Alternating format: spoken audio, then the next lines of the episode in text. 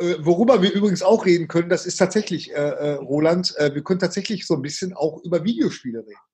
Ja. Weißt du, weil die Tage bin ich zum Beispiel, äh, ähm, habe ich die Nachricht gehört im, im, im Fernsehen, dass in, in Manhattan, dass da eine Ortschaft ist in der Nähe von Manhattan, die jetzt schon komplett abgeriegelt wurde und äh, da die, die sogar mit, mit äh, Care-Paketen schon versorgt wurden, also so mit, mit Essenspaketen. Ja. Und oh, da habe ich gedacht, oh Gott, jetzt shit gets real. Weißt du, und habe mich angezogen und habe meine, meine, meine Carhartt-Jacke angezogen, meinen Carhartt-Hoodie, mein, mein, mein Rucksack und bin da wirklich so richtig düster schon rausgegangen, draußen keine Menschenseele zu sehen und bin dann in den Bäcker reingegangen und da sagte man, morgen.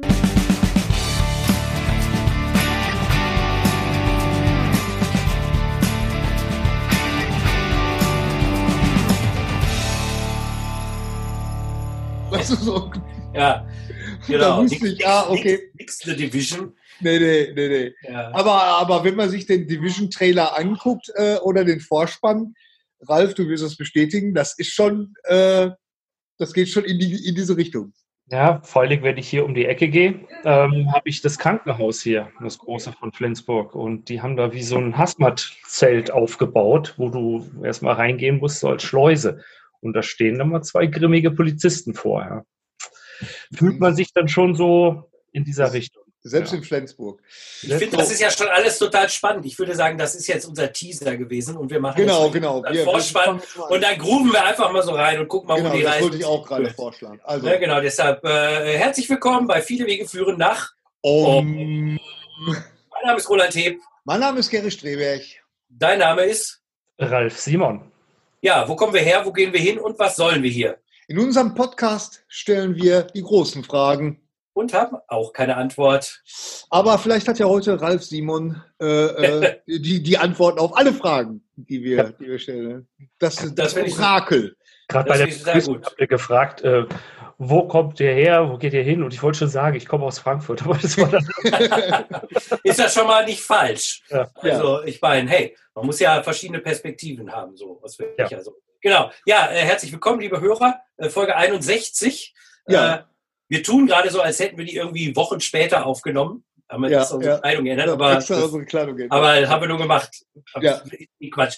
Wir machen die Folge jetzt relativ schnell hinter der Folge 60, weil äh, wir die quasi am gleichen Tag aufnehmen und wir wollen die jetzt ja nicht ewig rumliegen lassen, denn heute in diesen dynamischen Zeiten, alles, was wir heute besprechen, ist übermorgen wahrscheinlich schon wieder Schnee von vorgestern. Und deswegen äh, äh, bleiben wir da jetzt dran und äh, wir werden die beiden Folgen einfach ziemlich dicht aufeinander äh, rausbringen. Es ist ja Ausnahmezustand, wir haben ja auch schon mal gesagt, ne, selbst die, die Profi-Kollegen von den Late-Night-Shows, die äh, machen jetzt irgendwie im Schlafanzug von zu Hause aus ihre Sendung und äh, wir hauen jetzt auch einfach mal ein bisschen in höherer Taktung was raus, weil ist ja viel zu besprechen. Genau. Mhm. Ja, wir haben heute einen Gast, äh, Gary, ihr beide kennt euch. Stell doch mal den Ralf vor. Ja, genau. Der äh, Ralf Simon, Ralf Genau. Simon ist ein guter Freund. Äh, Wir haben uns ähm, vor vielen, vielen Jahren, ich weiß gar nicht mehr genau, wann haben wir uns online kennengelernt. Äh, Tatsächlich bei Call of Duty, äh, beim Call of Duty Multiplayer spielen und äh, wir haben uns kennengelernt, wir haben uns schätzen gelernt und äh, Ralf ist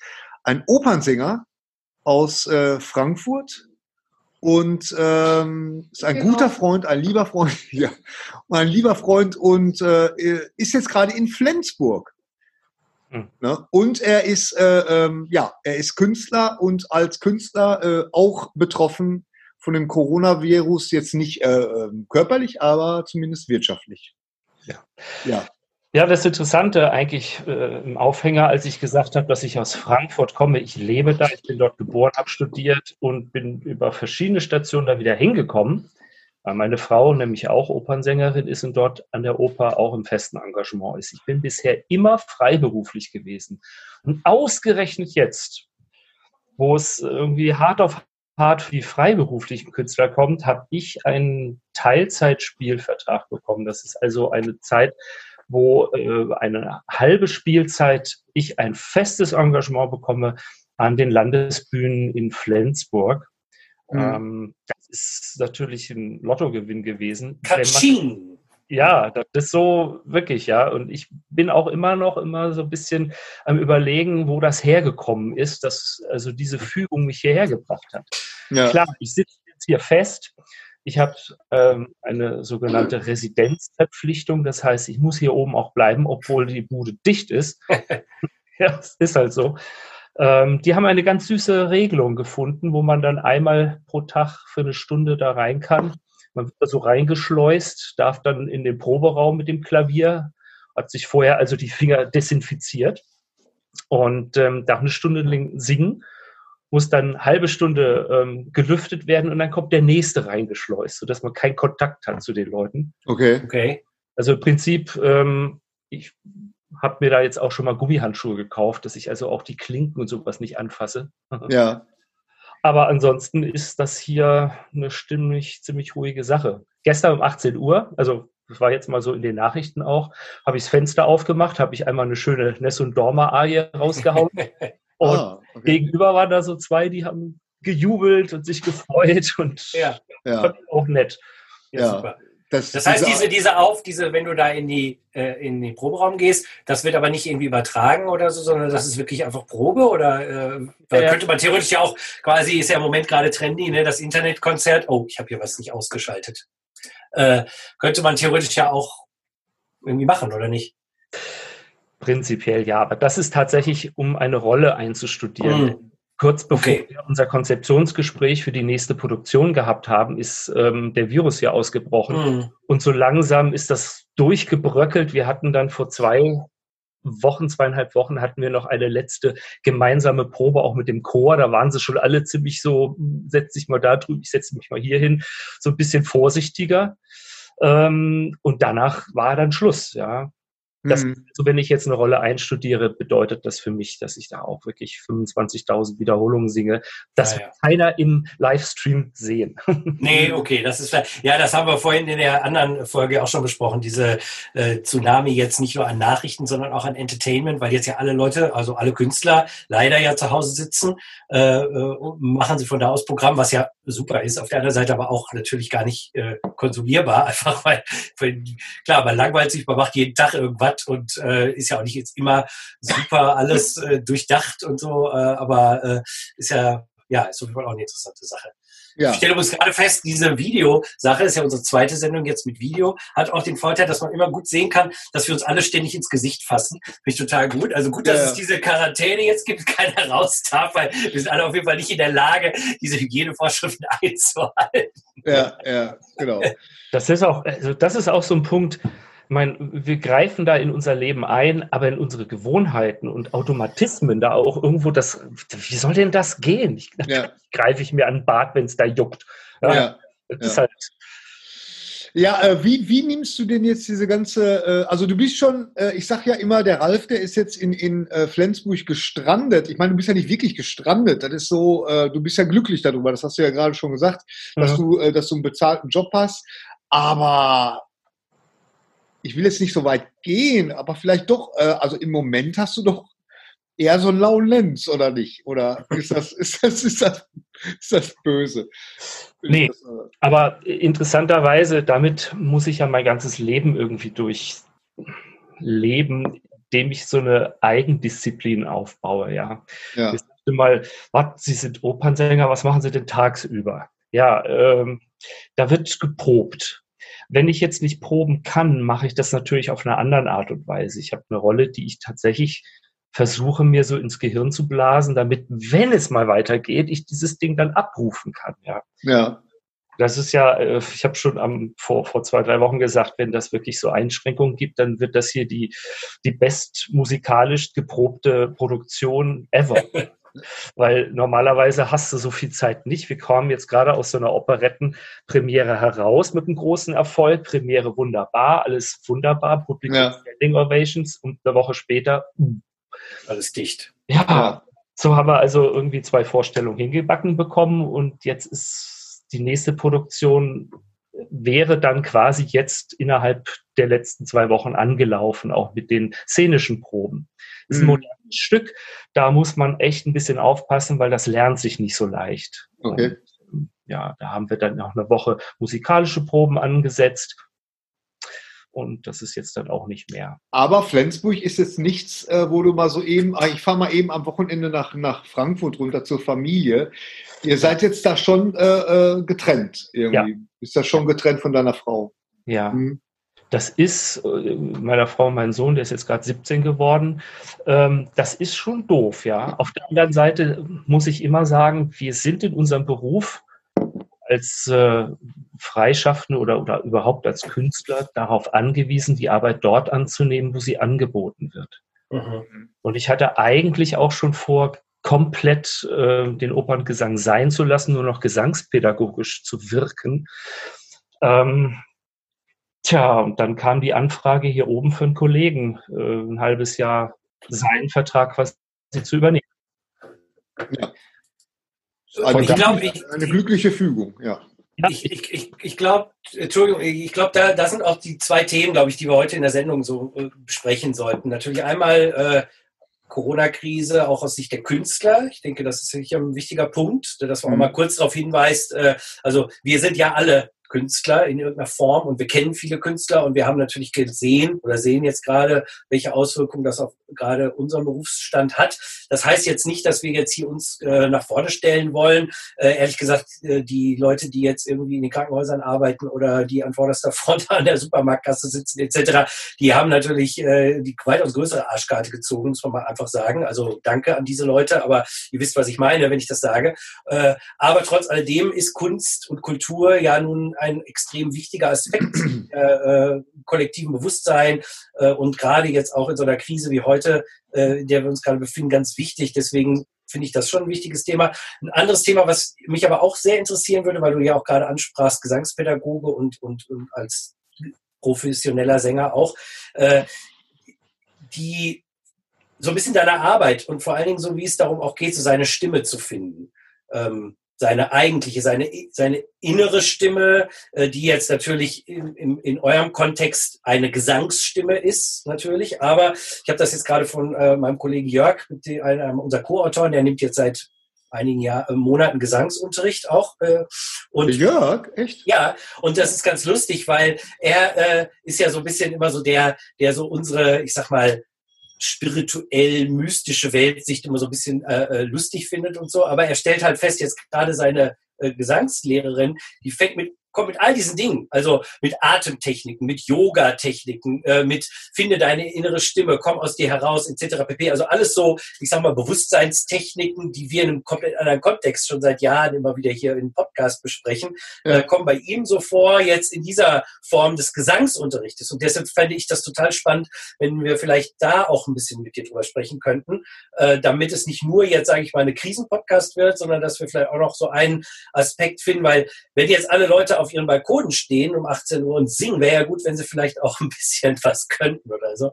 Und vielleicht können wir da noch ein bisschen was über erzählen. Naja, das ist genau auch ähm, so die Prämisse, die man als ähm, Opernsänger hat. Wenn du in einem Theaterbetrieb arbeitest, dann fühlst du dich erstmal nicht als Künstler. Das ist ähm, erstmal Knochenarbeit, du musst das und das abrufen, du musst das und das können. Auf dem Weg, das abzurufen, musst du und das hat mein alter Lehrer immer so schön geprägt, diesen Satz. Ein, ähm, durch die Technik, die du lernst, baust du ein Gefäß, in dem sich dann deine Seele ausdrückt. Das klingt jetzt mhm. erstmal ein bisschen, hm, hinter damit. Aber Gesang wirkt auf Leute, die, sagen wir mal, zum ersten Mal ins Theater gehen, erstmal doch sehr groß, weil es live ist. Mhm. Und das ist jetzt in so einer Krise, die wir ähm, jetzt durchlaufen, wo viele Leute streamen, wo wieder alles so ein bisschen ja, medial übertragen wird, ist das schon wieder auch so ein Punkt, wo ich denke, ja, die Leute merken noch nicht so ganz, was live bedeutet. Weil wenn ich mhm. gestern aus dem Fenster gesungen habe, habe ich gemerkt, das ist ja auch wie auf einer Bühne. Ja, mhm, plötzlich bist du wieder so ein Sänger, plötzlich willst du auch irgendwas ausdrücken. Ich habe mir diese Nessun Dorma hier ausgewählt, einfach weil sie super bekannt ist, ja, durch ja. Funk und Fernsehen. Mhm.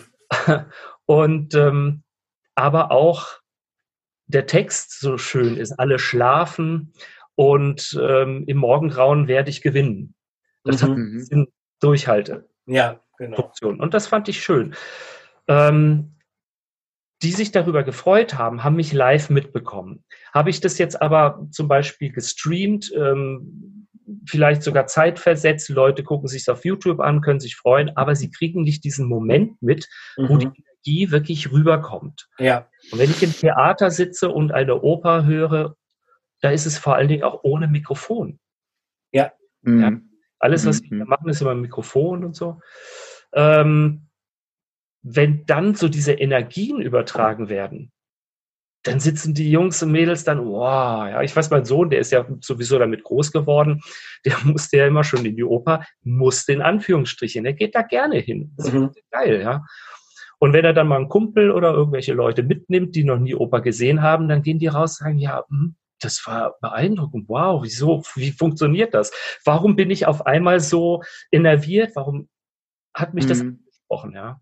Ja, ja, das, das kann ich ja, aus eigener Erfahrung kann ich das ja Aha. auch bestätigen. Ne? Wir waren ja äh, zu Silvester, haben wir, was war das noch für eine Ober, äh, äh, was haben wir da noch gesehen? Deiner wunderbaren Frau in, in der Hauptrolle. Was haben wir da noch gesehen, Ralf? Was war es denn? Jetzt. Ich kenne keine keine Ahnung. Welche Oper? Schnitt, Schnitt. Schnitt. genau, meine Frau, oh Gott, Hilfe. Genau. Es wurde laut Eddie, gesungen. Du warst doch auch dabei. Genau. Kannst du dir das nicht merken? Ja. Das Imperium schlägt zurück, was nicht. Es war irgendwas mit einer, mit einer Frau, die verheiratet werden sollte. irgendwas mit der Braut. Die Braut von Venedig. Keine Ahnung. Ja, da bin ich leider, Auf jeden Fall eine moderne Version davon. Das war sehr da bin ich leider der Falsche. Ich kenne mich ja, da leider nicht so aus. Die, äh, ja. Es fällt euch gleich wieder ein. Ja, ist auch egal. Auf jeden Fall äh, äh, hatte ich auch das Gefühl gehabt, so ich habe äh, kaum was verstanden. Also äh, äh, das ist ja jetzt nicht äh, äh, anders. Äh, Roland, du bist ja ein großer Musical-Fan, bin ich ja auch. Äh, da versteht man ja noch was, aber bei der Oper, da, da muss man schon wirklich genau hinhören. Mhm. Aber da wird ja ganz viel Emotion wird ja durch die Stimme transportiert. Und äh, das kann ich also bestätigen, dass das war für mich auch so ein Aha-Moment. Also ich hätte mich auch nicht eine Sekunde gelangweilt. Es war wirklich ein ganz, ganz wunderbares Erlebnis. Ja, und das ist eben live und das ist die Energie, die rübergeht. Und wenn ich jetzt also Gesangsschüler bin und mit Energien und mit dem ganzen, sagen wir mal, esoterischen nichts zu tun habe, dann ist das erstmal eine Schwierigkeit. Aber, und jetzt gehen wir mal direkt an die, äh, an die Sache des Körpers und die Seele. Ähm, wir haben ja mit den Sachen, mit denen wir singen, also den Stimmbändern und dem Zwerchfell, das die Luft steuert, die durch die Stimmbänder fließt, da haben wir keine Nerven. Wir haben dort keinen direkten Eingriff, Gott sei Dank, sonst müssten wir jeden Moment darüber nachdenken, Luft rein und rauszulassen. Mhm. Ähm, aber jetzt beim Singen oder auch beim Sprechen, wenn ich das unterrichte, muss ich natürlich darauf achten, dass das ein angenehmer und geführter Luftstrom ist. Und da muss ich mir Bilder schaffen. Das geht über Visualisierung. Und da sind wir schon ganz dicht wieder bei der Meditation, mhm. ähm, die über Atem und Visualisierung auch genau das macht, sich in dem Moment auf seinen Körper zu zentrieren und zu konzentrieren. Mhm. Etwas, ähm, was automatisch durch die Arbeit mit dem Körper passiert, ja. Und wenn mhm. dann plötzlich ein Gesangston sich verändert, indem ich ihn trainiere, wo ich also von einem einfachen äh in einen schönen Ah komme. Oh, das ist sofort ein Unterschied, aber sofort gemerkt. also so, oh. Ja, dann dann spürst du das im Körper. Das ist also genau. Wohlgefühl. Ja? Und damit hast du dann alle ähm, ja, Naturheilkräfte auch schon mit, mit Selbstheilkräften, mit, mit Energieströmen, mit all dem ganzen Kasper, hast du alles dabei. Mhm. Das willst meine, ich meine, es ist ja auch so, dass in fast allen mystischen Faden ja der, die, das Tönen, das Mantra-Singen oder so ja eine ganz wichtige Rolle spielt. Also ob das jetzt der, wir kennen das aus dem Buddhismus, dieses komisch düster, wir im Sophismus, wir machen Sicker, das auch äh, sehr stark ein, ein, weiß ich mal, Jetzt geht's auch ins Herz und so. Ne? Also äh, in, in allen anderen, also wie gesagt, äh, im, im ganz klassischen Krishna, das einer, den wir sehr lieben, ne? wenn er die Kirtan äh, singt. Also es ist ja auch interessant, dass die Gesangsstimme oder die Stimme auch dazu benutzt wird, in den mystischen Faden äh, zu Erkenntnis zu kommen, zu, zu, zur Zentrierung zu kommen. Also von dem her ist es ja nur logisch, dass wir das im, in der Gesangslehre eigentlich auch sein muss. Ne? Also weil das, das hängt ja irgendwie zusammen. Vielleicht hast du mhm. dazu was im Kopf oder was dir einfällt oder. Ja, du, du, die Gesangstechniken sind erstmal ähm, auf das Physiognomische, auf die äh, Funktionskreise beschränkt, in Anführungszeichen, wo du anfängst, darüber nachzudenken, was machst du eigentlich mit deinem Körper, wie funktioniert das? Mhm es verschiedene Techniken, die sich ähm, daraus gespalten haben. Eine reine funktionelle Technik, die darauf geht, wir trainieren also die reinen Funktionen. Dann gibt es ähm, etwas, was ein bisschen in die italienische alte Technik geht, wo man mit sehr viel Kraft singt oder mit sehr viel innerem ja, Anliegen auch. Die Mischung dazu ist immer die beste. Und es führt auch immer dahin, dass man doch auch einen Moment hat, ähm, wie erkläre ich das jetzt, ohne irgendwelchen Kollegen auf den Fuß zu treten, wo es dann doch ein bisschen esoterischer wird. Ja, ist ja wunderbar. Dafür sind wir ja hier. Genau. Und dieses, dieses Gefühl zu haben, pass mal auf, ähm, ich kann einen Ausdruck in meinem Gesang oder in meiner Sprache verändern, indem ich technisch was verändere, was dazu führt, dass ich aber auch besser mich ausdrücken kann. Mhm. Mhm. mhm. Ja. Ähm, ich versuche mal ein Beispiel zu finden. Wenn du, ähm, also es gab sehr lange eine Zeit, wo die Leute gesagt haben, das Emotionszentrum ist die Kehle dem habe ich eigentlich immer schon ein bisschen widersprochen, weil die Kehle, also da, wo die Stimmbänder sind, da fließt die Luft raus, die vibrieren.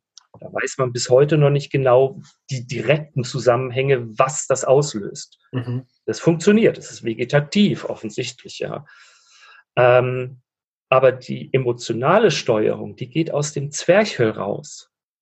Was auch ja. sehr interessant ist, weil Klar, wenn du lachst, bop, bop, bop, geht das Zwerchfell. Wenn du weinst, mhm. geht das Zwerchfell. Äh, wütend, dann drückst du sehr viel Luft unten gegen deine Stimmbänder, um zu brüllen, weil du wütend bist. Das sind alles so emotionale Zustände, die ja über die Luftführung gehen. Mhm. Und, ähm, das ist etwas, wo ähm, ich oft mit einem Gesangsschüler erstmal ansetze, damit mhm. klar wird, dass ich mich hier auf diesen Bereich eigentlich weniger konzentriere als darunter. Hier funktioniert es und dann, was oberhalb des Kehlkopfes passiert, dass man sich dort Strategien entwickelt, wie man die Töne dann verstärkt. Das hat was mit Frequenzen und so zu tun. Ja.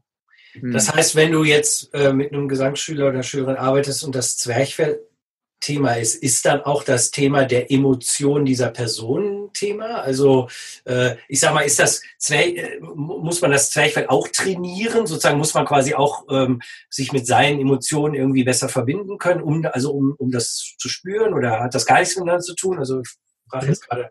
Mhm. Das ist ein bisschen wie bei, bei vielen anderen Sportarten auch, dass du einen technischen Ablauf erstmal ins Bewusstsein hebst. Also mhm. bewusste Abläufe ins Bewusstsein bringst, um daran zu arbeiten. Und darüber hinaus, wenn du das dann bearbeitet hast, funktioniert die Arbeit leichter, wenn du dem auch eine Emotion gibst. Mhm. Ja.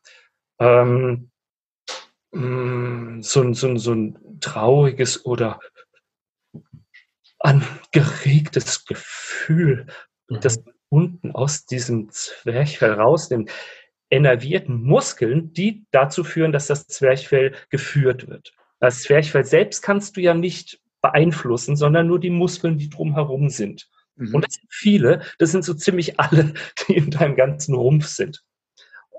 Na, ah, okay. Könnte man sehr detailliert drüber reden, aber das würde jetzt zu weit führen.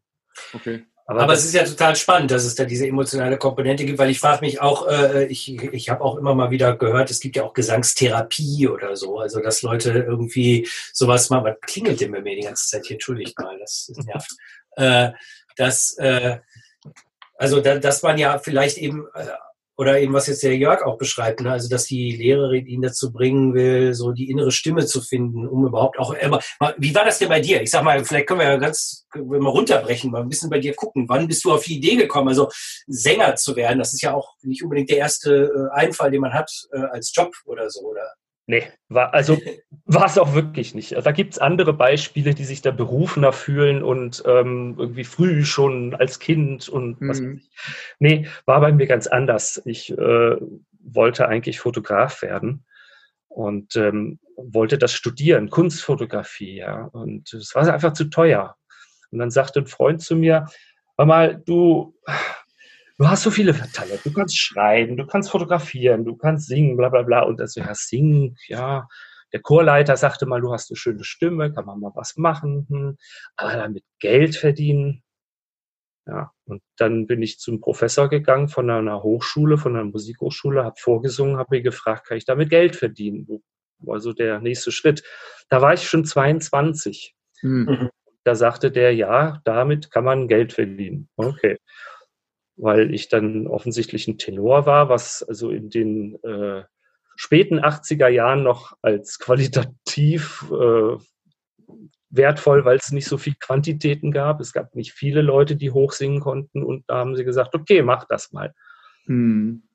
Also dann war das eher eine, eine wirtschaftliche Herangehensweise ja. am Anfang. Ich hm. wusste, ich wusste, ich brauche einen Beruf bei dem ich mich wohlfühle, was ich kann. Ich wusste auch, Singen ist nicht das Einzige, was ich kann, was mich glücklich macht, sondern vor allen Dingen Oper, wo man Schauspielt. Und Schauspielen, das habe ich immer schon gemacht. Ja, das war schon immer so mein Ding. Als Jugendlicher in so einer Schauspielbühne habe ich da ein bisschen gelernt. Das war so die Kombi, die dazu geführt hat. Äh, vielleicht, vielleicht äh, an der Stelle auch mal, weil das wusste ich tatsächlich auch nicht. Äh, man kennt natürlich Oper, Operette. Äh, die Älteren von uns, also alle in meinem Alter, so, so um die Mitte 50, die 70. Äh, erkennen, erkennen noch, wissen noch die, die Sendung, erkennen Sie. Kennen Sie die Melodie? Die Melodie. Erkennen Sie. War das René Collo oder war das Nee, René Kollo hat ja mal gesungen. Horst Stankowski war das. Horst ah, Horst Stankowski. Ja, genau. Ernst, Ernst Jankowski. Ernst Jankowski. Jankowski. Horst Stankowski. Ja, erklär doch nochmal äh, ganz kurz, äh, äh, was ist der Unterschied zum Beispiel zwischen einer Oper und einer Operette? Hm. Genau. Für uns. Für uns. Für uns. Also Unsere Hörer wissen das. Aber und Oper, Operette und Musical. Ja, also die Oper ähm, entstand eigentlich zu einer sehr frühen Zeit, wo aus dem normalen Schauspiel mit der Schauspielmusik aus der Antike heraus ähm, äh, dann ein Herr Monteverdi auf die Idee kam, also das Zeugs nicht nur vom Chor mal vortragen zu lassen, sondern singen zu lassen und einzelne Rollen einzuführen und da Musik zuzuschreiben. Seit dem gibt es Oper. Und die gibt es immer auch schon in die Richtung Ernst, wo es wirklich ernst wird mit ein paar mhm. Toten oder ein Drama oder auch mal lustig, ja. Und so hat sich über die ganze Musikgeschichte immer so lustig und ernst aufgebaut. Und irgendwann fing dann der Herr Offenbach mal an, äh, auch ein bisschen politisch zu werden und ähm, hat lustige Sachen geschrieben und so verpackt, auch in den Libretti, also die Leute, die das geschrieben haben, die Drehbuchautoren sozusagen, die haben ähm, dann so ein paar, ja, Weisheiten, kabarettistische Sachen reingemacht und das wurde in Musik gefasst und aufgeführt und da konnten die gar nichts gegen sagen, weil das über so doppeldeutig war. Mhm.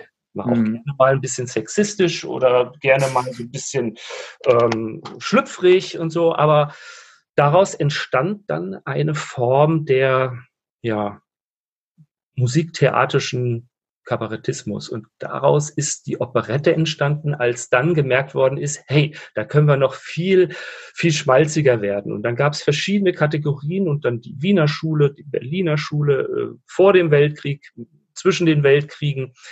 Das nannte man dann Operette. Das wurde dann bei Leha, der sehr viele Operetten geschrieben hat. Ähm, der hat auch mal versucht, mal eine Oper zu schreiben, aber er hat gesagt, nee, ich kann Operette, ich mache Operette. Und der Richard Strauss, der damals also immer Opern geschrieben hat, gesagt, ja, weil du kannst keine Oper. Die haben sich also ein bisschen geärgert gegenseitig und dann war das tatsächlich auch so ein, ja, in Berlin zum Beispiel im Metropoltheater gab es Operette.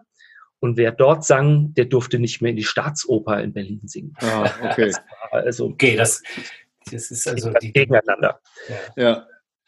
Gibt es heutzutage noch oder gab es heutzutage noch in Dresden zwischen der Staatsoperette und der Dresdner Semperoper? Da durfte man, wenn man also in der Staatsoperette gesungen hat, nicht in der Semperoper singen. Aber umgekehrt ging es immer gerne. Mhm. So, aber das war dann Operette, die kleine Schwester der Oper. Mhm. Ja, und so wurde das in den 50er, 60er Jahren zu den ja, Melodien, die damals beliebt und bekannt waren, die man auf der Drehorgel äh, immer dann auf den Straßen hörte.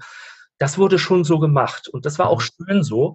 Ähm, in den 60er, 70er Jahren im Fernsehen wurde versucht, diesen Nachkriegsschmalz mitzunehmen. Das ging so ein bisschen, ja, es hat nicht dazu geführt, dass die Operette beliebt war und beliebter nee.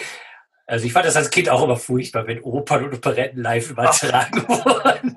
Ja, nee, nee. Also ich muss gestehen, also ich habe auch immer wieder noch äh, meine Gedanken an frühe Opernaufführungen im Fernsehen. Das war gruselig. Ich habe das später erst kennengelernt, indem ich gemerkt habe, ey, man kann das intelligent inszenieren. Mhm.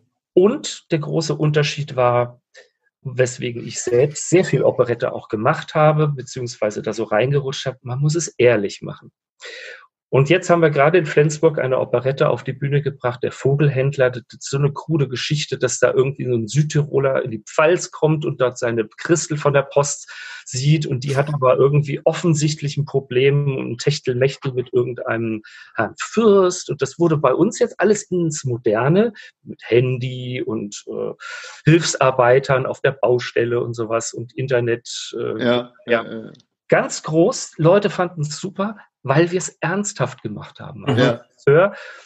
Ähm, der Roland Höwe, ein, ein fantastischer Regisseur, hat das einfach mit so viel Liebe und Ehrlichkeit aufgeführt, mit so viel Witz. Ja, wir hatten also, hm, wir hatten wirklich von, von Monty Python bis Loriot immer ein bisschen irgendwas auch drin. Die Leute haben es geliebt, ja, und das war toll. Und mhm. so kann man Operette heute noch machen, ohne dass man sagen muss, die ist irgendwie schlechter. Okay lächerlicher. Weil sie aufzuführen, das ist eine große, große Kunst. Wie stehst du denn dann persönlich zum Musical als Opernsänger? Ja, das Musical, wunderbar. Steven Sondheim. Oder ähm, es gibt ganz fantastische Musical-Autoren, ähm, äh, ja, die äh, stellen Musiktheater in eine jazzige, moderne Form. Ich finde das fantastisch. Es ist eine andere Art zu singen. Es ist ähm, immer, weil eben auch elektronisch verstärkte Instrumente dabei mhm. sind, ähm, immer mit Mikrofon. Es mhm. muss gut abgestimmt sein. Ähm, es sind meistens ja auch singende Tänzer mhm. oder tanzende Sänger. Sänger? Ja. Und die haben eine etwas andere Gesangsausbildung und wer da gut ist, ist aller Ehren wert, ja. Hm. Ja, ja, also ich, wie gesagt, äh, Gary sagt schon, ich, ich bin großer Musical-Fan, ist nicht ganz richtig. Ich, ich bin ein großer Musical-Fan, aber ich habe nicht viele Musicals gesehen, weil was ich nicht gucke, ist deutsche Musicals, also äh, englischsprachige Musicals eingedeutscht. Also in Deutschland selber habe ich als Kind mal Starlight Express gesehen und fand das furchtbar, oder als Teenager. Ja. Äh, äh, und äh, muss ich zugeben, da bin ich kein Fan von, aber mein, wie gesagt, unser Kumpel Jörg ist ein riesen Musical-Fan, der fährt eigentlich jedes Jahr einmal nach New York und äh, verbringt da zehn Tage lang eigentlich nur am Broadway und guckt sich eigentlich das komplette Programm an, auch Theater, nicht nur Musical. Ne? Und ja. irgendwann hat, war, waren wir mal äh, zur gleichen Zeit in New York und da hat er mich dann überzeugt. Und dann haben wir dann aber auch wirklich vier Stück hintereinander gesehen und alles von Anything Goes, was so ein richtiger Klassiker ist, ne? bis hin zu dem damals laufenden Spider-Man-Musical, was ein ziemliches Desaster war. Und natürlich ja, das absolute Highlight, The Book of Mormon von äh, ja, ja, ja. Parker und Matt Stone, was wirklich die lustigsten zwei Stunden war, die ich in meinem Leben äh, überhaupt gesehen habe. Und so. Also ich muss schon sagen, es ist eine absolut fantastische Erfahrung, gerade jetzt im, am Broadway oder vielleicht in London an diesen Musical-Theatern, Musical zu gucken. Also da bin ich wirklich auch total riesen Fan von. Aber der Jörg, wie gesagt, der wäre jetzt der Experte, der hat, glaube ich, die letzten 20 Jahre mehr oder weniger alles gesehen, was, was man so sehen sollte und auch vielleicht auch andere Sachen. Äh, aber wie gesagt, es ist ein tolles, äh, tolles, was ist das, Genre? Nee, Genre nicht Format. Keine Ahnung, ist richtig, ja. Ja, ne? also das ist schon äh, äh ganz toll. Mich würde jetzt mal interessieren, Ralf, äh, ähm, also wenn du wenn du sagst, du bist, du hast das praktisch, also die Entscheidung war eher so eine wirtschaftliche, äh, jetzt so in dieses, in dieses äh, Gewerbe so reinzugehen. Wann hast du denn dann für dich so entdeckt, äh, dass da auch noch ein bisschen mehr dahinter ist, dass das durchaus auch spirituelle äh, äh, ähm, ja, Elemente hat oder, oder dass da noch ein bisschen mehr hinter ist als nur jetzt, äh, ich kann gut singen. Ja. Also die ähm. Verbindung äh, Geist-Körper, so, das ja. meine ich. Das habe ich tatsächlich während des Studiums schon mitbekommen. Also das mhm. Studium ähm, beim Gesang ist normalerweise, äh, da denkt man, gut, jetzt singe ich halt den ganzen Tag nur. Mhm. Äh, das stimmt nicht. Du hast nur ähm, anderthalb Stunden Regelpflichtstunden. Das heißt, es sind zwei Stunden pro Woche die du an Gesangsunterricht hast. Und danebenher hast du Musikwissenschaft, die ganzen anderen theoretischen Fächer, Gehörbildung, Klavier, ähm, aber eben auch Körperarbeit, Tanz, ähm, gewisse Techniken, Alexander-Technik haben wir äh, beigebracht bekommen und eben auch Schauspiel. Und da Kannst du uns vielleicht mal kurz äh, sagen, was Alexander-Technik ist? Mhm. Alexander-Technik ist eine Technik von dem Herrn Alexander. Peter Alexander? Nein. Nein, es ist, Gott, ich weiß nicht, wie der mit Vornamen heißt.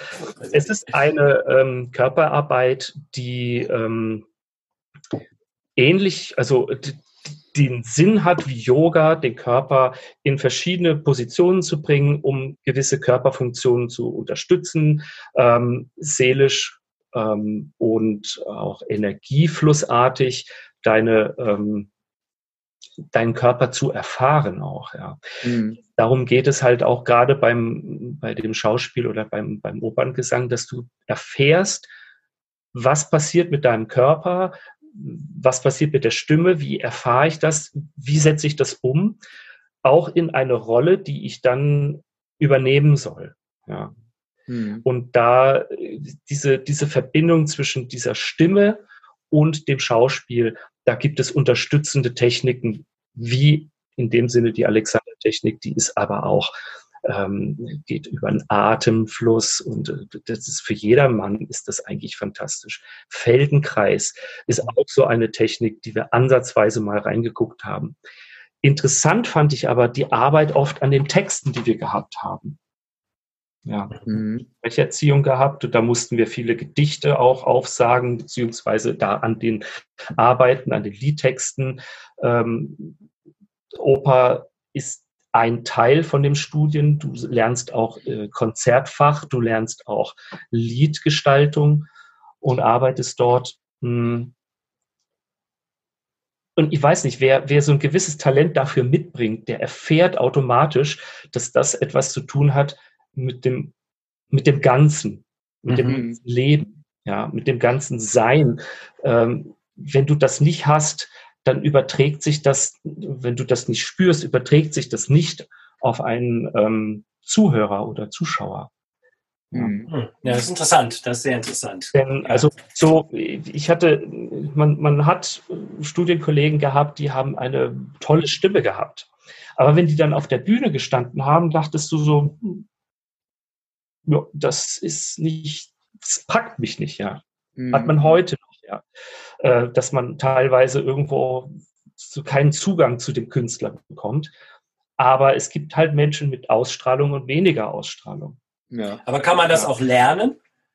Also ich meine, ist das auch ein, also ist sehr interessant. Du, du erkennst das, du sagst, das erkennt man ja auch und das kennen wir ja alle. Also das erkennt man im, im Kleinen, dass man mit manchen Leuten keine Connection aufbaut, aber eben auch tatsächlich ein Künstler, der technisch gesehen einwandfrei ist, aber der irgendwie der Funke nicht überspringt, sagt man ja manchmal auch, so zum Publikum.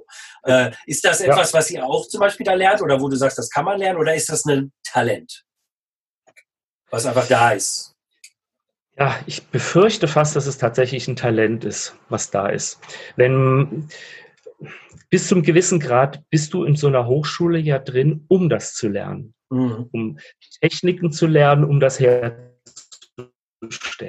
Wenn du das nicht füllst, und da kommen wir wieder auf den Spruch von meinem Lehrer zurück, dass du ein technisches, äh, durch die Technik ein Gefäß baust, in dem sich die äh, Seele ausdrückt. Jetzt steht hier, ihre Internetverbindung ist instabil. Ja, du warst ganz kurz am, am Ruckeln, ist aber in Ordnung, jetzt ist wieder gut. Äh, ja, das war bei mir auch gerade. Ist, ist okay. einfach gerade. Wir sind nicht die Einzigen, die gerade, glaube ich, zoomen. ja, also von daher. Ist aber gut ähm, jetzt. Mach einfach weiter. Genau. Ja, die, die Sache ist, dass wenn ich einen, einen Ausdruck herstellen möchte über eine Technik, muss ich sie aber füllen. Wenn ich nicht dieses Bewusstsein habe, es füllen zu können oder es füllen zu wollen, weil ich denke, die Technik ist genug, dann komme ich nicht rüber. Ja. Hm. Ähm, wenn ich mich selbst quasi ähm, überzeuge von etwas, und das ist auch ein ganz interessanter Punkt, wenn ich auf einer Bühne stehe und also eine tragische Szene mache und in dieser tragischen Szene komplett aufgehe und fange an zu heulen und oh, irgendwas ist, oh, es ist wirklich total Dramatik und ich sterbe und jetzt ist es, ja, zack. Und der Zuschauer denkt sich, äh, macht der da? Was mhm. ist das jetzt da irgendwie? Weiß keiner. Dann ist es schwierig, weil dann ist der Funke nicht rüber und ich habe mich selbst befriedigt, aber nicht den Zuschauer, für mhm. den ich das mache. Lerne ich jetzt durch eine Technik zum Beispiel, dass es ganz interessant ist, ähm, eine solche ähm, innere Einstellung zu einer tragischen Szene zu bekommen, aber zum Beispiel mich hinzustellen und gerade nicht zu weinen aber diesen inneren Ausdruck zu haben, ich könnte jetzt weinen, dann berührt es den Zuschauer viel besser. Mhm. Und ähm, das ist eine Technik, die lerne ich dann. Ich hatte zum Beispiel, das ist eine schöne Anekdote, mit einer Kollegin, die mich gar nicht so mochte, eine Probe in der Hochschule für eine Kussszene. Mhm. Wir haben 45 Minuten nur einen Kuss geübt, quasi, oh. damit der als Bühnenkuss perfekt rüberkommt. Dazu musste ich die Dame natürlich nicht küssen, sondern die Entfernung dann ähm, entsprechende Bewegungen machen, die das vermitteln, dass tatsächlich wir komplett verliebt sind und super einen heißen Kuss machen. Aber mhm. es hat keiner gesehen, ähm, dass wir uns nicht geküsst haben. Mhm. Und es war anstrengend. Es war echt anstrengend. Mhm. Und äh, für das Publikum muss das aber aussehen wie die perfekte Leidenschaft und die tolle Verliebtheit, die wir alle kennen. Mhm. Ja, und da denke ich, ist es Talent wichtig, dass du sagst, ja, ich fülle die Rolle zwar, ich muss aber trotzdem die Technik lernen und ähm, ich muss ein bisschen auch darauf bauen, dass das Publikum weiß, wovon ich spiele oder spreche oder singe, damit die das übersetzen können. Ja.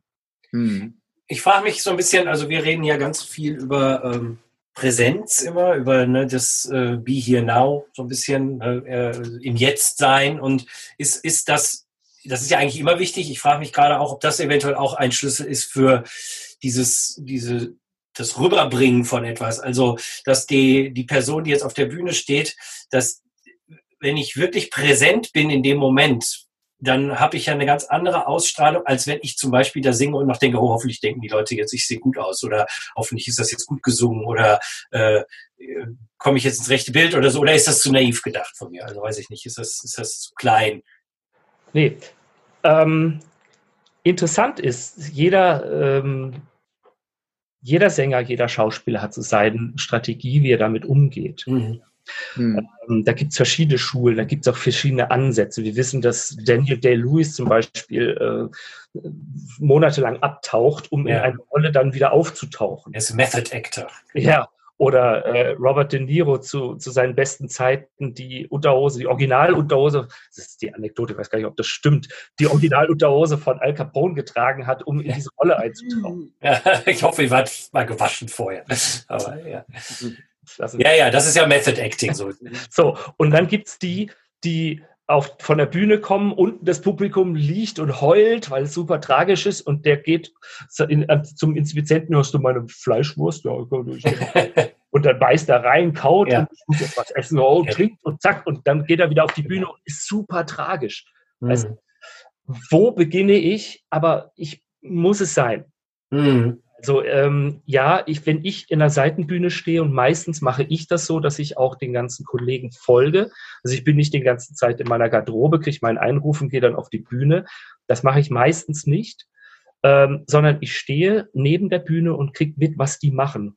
Damit kriege ich schon den ganzen Fluss und auch die, die Energie mit, die die mhm. rüberbringen. Und mhm, dann kann ich mich damit reinarbeiten. Das ist übrigens eine ganz interessante Geschichte. Wir kriegen ja auch oft Anrufe äh, werde ich nie vergessen, da habe ich in Schleswig-Holstein noch gewohnt auf dem Land, war mit meinen Gummistiefeln im Garten richtig am Machen und Spaten und so. Hier Münster Theater können Sie heute Abend einspringen für verkaufte Braut, uns ist der Hans äh, erkrankt. gucke ich auf die Uhr, so, das ist jetzt in, äh, in viereinhalb Stunden. Ich muss jetzt hier allein schon drei Stunden Auto fahren. Ja, können Sie oder können Sie nicht? bin ich mit meinen Gummistiefeln ins Auto und habe mal getreten. Ja, dann bin ich los. Und als ich da ankam, hatte ich eine halbe Stunde Zeit, kurz Einweisung zu bekommen, was Sache ist. Schauspiel äh, muss ja irgendwie inszeniert werden. Aber ich habe ja dann nur reagieren können. Mhm. Kommt von der ersten Szene von der Bühne, sagt der Regieassistent zu mir, äh, Alter, du hast jetzt schon mehr auf der Bühne gezeigt als unsere Originalbesetzung die letzten sechs Wochen. Okay. Weil, und das ist eine, eine ganz tolle Sache, das ist wie diese Hirnströme im Orchester immer zusammenarbeiten. Du kommst in so eine komplette Energie-Bubble rein mhm. und du weißt ja, was du singst, du weißt, was du machst. Das ist natürlich die Voraussetzung, dass du das sowieso gerade drauf hast. Ja, ja, klar. Und, und kommst in diese Szene rein und du spielst es. Du bist plötzlich dieser Charakter und dann macht es auch nichts, was da jetzt ist. Dann schiebt dich der eine mal ein bisschen mehr nach links, weil das jetzt so von der Inszenierung geplant ist, aber du spielst, du bist es. Und da glaube ich, das hängt mit dieser Gesamtenergie einer Inszenierung, einer, einer Probenphase und auch einer Aufführung zusammen. Da bist du plötzlich drin. Mhm. Und das ist das Talent, dann umzusetzen und zu sagen, ja, da bin ich jetzt sofort da drin. Mhm. Ja. Ja. Ja, das ist halt spannend. Also, weil äh, ich, ich glaube eben, dass das ist ja immer auch, sich in so ein Feld einzuschwingen und, und in, in wie du sagst, ne, du kommst dahin, kennst die Leute gar nicht, was gerade noch am Garten umgraben und äh, kann ich jetzt mich in diese, also ich glaube schon, da ist Präsenz gefragt, weil du musst ja dann sozusagen alles, was ne, deinen Garten umgraben und hinfahren und vielleicht auch irgendwie, oh, hoffentlich funktioniert das hier alles. Ich, ich kenne die Leute nicht, ich, ich, ich wann habe ich das letzte Mal die Rolle gespielt und so. Das sind ja alles mhm. Gedanken und die musst du ja theoretisch eigentlich wegschieben. So musst ja sagen, so, okay, jetzt bin ich hier, zack, ich mache jetzt mein Ding und äh, also von dem her habe ich schon das Gefühl, dass eine stärkere, ich meine, stärkere Präsenz ist immer gut, von dem her ist es ein bisschen auch so eine Binsenweisheit. In jeder Situation könnte man sagen, je präsenter ich bin, umso besser bin ich der Situation gewachsen, umso besser kann ich in dieser Situation äh, sein. Also ich glaube, das, das ist schon so. Aber ich finde es interessant, weil du es so beschreibst, weil äh, ne, jeder, wenn man das so hört, denkst du, wie was, du warst da irgendwie, du bist da immer hingefahren. Ne, wie, wie kannst du denn überhaupt die Texte und das Singen und Kostüm und dann mit den Leuten und die Inszenierung, also musst ja alles irgendwie mitmachen. Also das ist ja nicht so, nicht so einfach. Also das ist schon. Mhm. Und da ist es, wo ich auch unglaublich viel ähm, Hilfe für mich bekommen habe in den Stresssituationen ähm, über eine Meditation, den, den Geist so zu kriegen, dass ich weiß, ja, da ist jetzt eine Stresssituation, es fällt mir aber nicht auf. Ich bin also dann präsent in dem Moment, wo ich auf der Bühne bin, in der Rolle. Mhm. Ja. Ähm, eine andere Geschichte, um das nochmal deutlich zu machen, was körperlich abgeht und geistig abgeht. Eine andere äh, Aufführung, Inszenierung, wo ich nur eine Woche hatte, wirklich zu üben. Die die Rolle kannte ich noch nicht, musste sie von Scratch neu lernen und hatte eine Bühnenprobe und dann ging das da schon los. Und bei der Wiederaufnahmeprobe, äh, Premiere, wo ich dann zum ersten Mal singe, bin ich natürlich sehr nervös. Mhm. Ich bin extremst angespannt, aber um die Anspannung nicht in die Stimme oder in den Bereich, wo ich singe, zu kommen, lasse ich das nach unten abströmen. Mhm. Bin ich aber so aufgeregt gewesen, dass ich nicht bemerkt habe, wie mich das über diese zweieinhalb Stunden immer in meine Fußgelenke gegangen ist, diese Energie. Und wo der letzte Vorhang fällt vom Applaus und alles und Verbeugen, wunderbar, bin ich umgekippt. Hm. Beiden Fußgelenke waren geschwollen, als ob ich mit beiden umgeknickt wäre. Bin ich aber nicht. Es war nur diese Energie und die Anspannung, die immer da reingeflossen sind. Wow. Mhm. Ich hatte wirklich drei Tage lang, wo ich kaum laufen konnte. Aha, okay. Das ist abgefahren. Ja, ein gutes Beispiel dafür, wie halt wirklich Energie real ist. Also im, im, im Sinne auch diese Art, wo man oft sagt, ja, was reden die Leute immer, die Energien und, und so, aber das ist ja genau das. Das ist ja real. Das ist ja nicht irgendwie, das denkt man sich nicht aus. Wie hast du, äh, wie hast du gelernt, dann damit umzugehen? Ist das, kommt das dann automatisch einfach mit der, mit der Erfahrung oder, oder gibt's da, musstest du irgendwelche Techniken anwenden oder und, und vor allen Dingen, äh, passiert dir sowas heute noch? Ähm, ja, es kann noch passieren, weil manchmal steckt man nicht drin. Ähm, vor zwei Jahren habe ich hier in, noch witzigerweise in Flensburg, daher kannten die mich her, einen Hoffmann gesungen, Hoffmanns Erzählung. Es zählt zu einer der schwierigsten Tenorpartien. Es war wirklich auch noch auf Deutsch. Normal ist das auf Französisch, das singt sich eher leichter, Deutsch mhm. singt sich schwieriger. Ja wenn die Musik auf eine andere Sprache geschrieben worden ist. Mhm. Ich sage nicht, dass Deutsch schwer zu singen ist. Es gibt wunderschöne deutsche Texte zu singen. Mhm. Ähm, aber in dem Fall bin ich vor der Premiere ähm, erkältet. Ja, also ich hatte einen roten Hals, sowas von rot und mein, mein Zäpfchen war so geschwollen, dass hinten auf der Zunge lag. Also ich habe kaum Luft gekriegt. Aber das war reine technische Arbeit. Ja, dann setzt du dich wirklich, stellst du dich hin und ziehst das durch und singst das. So die Stimme funktionierte ja, weiß der Kuckuck wie. Aber ich wollte das. Und das Selbstheilungskräfte angewandt. Da habe ich mhm. vorher gesetzt, habe ich gesagt, gut, ähm, ich habe so viel in meinem Leben jetzt schon gelernt. Ich weiß, dass ich mit ähm, meinen Händen, wenn ich sie an die Stellen lege, zum Beispiel hier auf die Kehle, kann ich also Entzündungen ähm, behandeln, ich kann ähm, durch Meditation, ich kann durch, durch ich habe im Sitzen geschlafen, damit mein, mein, mein, meine Kehle nicht zuschleimt, ja, so dass mhm. es abläuft. Ja. Das sind alles so Sachen, ja, die kann man anwenden aus der Erfahrung und dann hat man es gemacht. Mhm. Mhm. Ähm, und ich musste nicht irgendwelche schweren Medikamente nehmen. Also viele Sänger sagen, oh, jetzt habe ich hier den, ich muss in der Met singen, äh, meine einzige Chance in meinem Leben, äh, jetzt bin ich krank, ich nehme Cortison. Mhm. Dann singen die ähm, einen Abend, die haben ein Fenster zwischen, was weiß ich, 19 und 23 Uhr, wo das Cortison wirkt. Und nach 23 Uhr ist dann für acht Wochen Schluss. Okay, das ist dann nicht so prickelnd, ja. Nicht so prickelnd, aber sie haben dann den einen Auftritt gemacht, ja. Mhm. Ich habe das einmal für ein Konzert gemacht, aber das war eine kleine Dosis und es war überschaubar, das war okay. Ähm, und ich wusste auch, dass ich zwei Wochen Pause habe danach, dann ist es in Ordnung. Ja.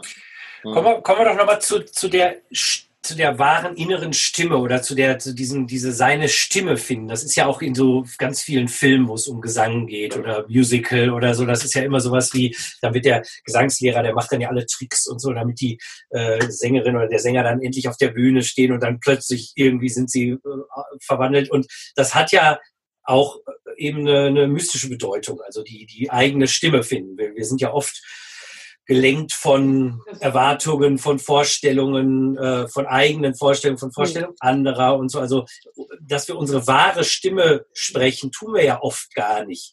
Ähm, und ich meine das jetzt wirklich so auch inhaltlich oder so. Aber ich glaube, da gibt es wahrscheinlich ja auch eine Korrelation zu der Gesangsstimme. Also sich wirklich dann auf die Bühne zu stellen und ich sag mal dann alles rauslassen und, und wirklich das so so kommen zu lassen und, und sich nicht in irgendeiner Form zu verändern ab oder so. Also wie, wie ist das irgendwie, also wie gesagt, der Jörg erzählt mir jetzt immer, das ist da irgendwo scheinbar Thema in der, in der, in der Gesangsstunde, die er hat. Also kannst du dazu was sagen? Ist da irgendwie, hast du da was gelernt? Also hattest du so einen Punkt, wo du gesagt hast, jetzt habe ich meine Stimme gefunden oder hattest du das eh schon, weil du, ich sage jetzt, ein Naturtalent bist?